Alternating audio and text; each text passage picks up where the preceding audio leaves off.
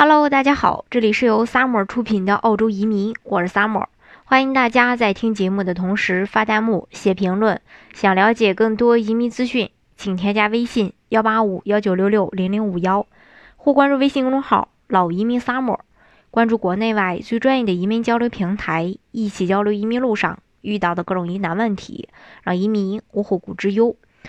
那呃。澳洲呢有很多的这个移民项目可以供大家选择，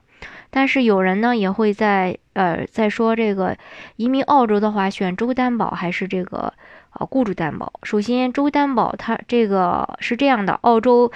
呃它是一个联邦制国家，每个州可以指定属于自己的移民政策和要求，来吸引最适合自己的一个移民，呃呃适合自己的一个移民方式来澳洲生活工作。那澳洲的州担保，它分为技术移民和投资移民。一般来说，申请人，呃呃，只要这个 UR 打分到六十五分，通过职业评估，满足申请州的这种具体要求，就可以拿到签证。当然，呃，这个雇主担保的话，它是呃这个，它推它推出这个政策呢，主要就是吸引。呃，引进这个移民来平衡澳洲劳动力不足的问题。那澳洲地广人稀，人口只有两千五百万，并且有严重的老龄化问题，因此各行各业呢都非常缺乏人才，所以澳洲雇主担保就应运而生。那移民对于澳洲来说，呃，移就是说对于澳洲来说它是不可或缺的。那么问题就来了，想要移民澳洲的申请人是选择州担保还是雇主担保？首先，呃，给大家呢做一个对比。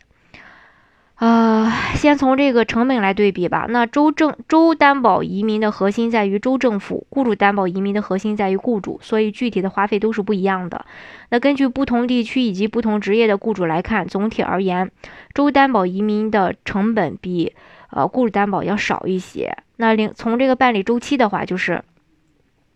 州担保的办理周期一般是职业评估呃三个月，州担保申请一到六个月，签证申请八到十一个月。最快一年就可以拿到绿卡。澳洲雇主担保移民办理的周期一般是雇主提名六个月，签证申请十二到十六个月，最快一年半。因此，州担保办理周期相对快一些。那另外呢，就是成功率的话，呃，其实只要申请人的条件满足，并且按照规定去操作，那雇主担保移民的成功率和州担保移民的成功率是一样的。因为这两类移民政策都是澳洲移民局推出已久的一个成熟的移民项目。呃，有不同的这种目的性和适用群体性，所以从申请人个人角度来讲，成功率上基本上没有区别。啊，总体来说，雇主担保移民的申请条件会比州担保移民的条件要低一些，而州担保移民的花费可能会比雇主担保移民的。这个少一些，但是每一位申请人的条件和个人情况都是不一样的。移民项目呢，它没有好坏之分，只有合适和不合适之分。因此，申请人在敲定移民方案之前，需要各方面的去考量，选择最适合自己的移民方案。这样的话，才能确保移民之路比较畅通。啊，这是关于这个州担保和这个雇主担保。嗯，那大家呢，呃，可以根据自己的实际情况。选择适合自己的移民项目。好，今天的节目呢，就给大家分享到这里。如果大家想具体的了解澳洲的移民政策的话，欢迎大家添加我的微信幺八五幺九六六零零五幺，或关注微信公众号“老移民 summer”，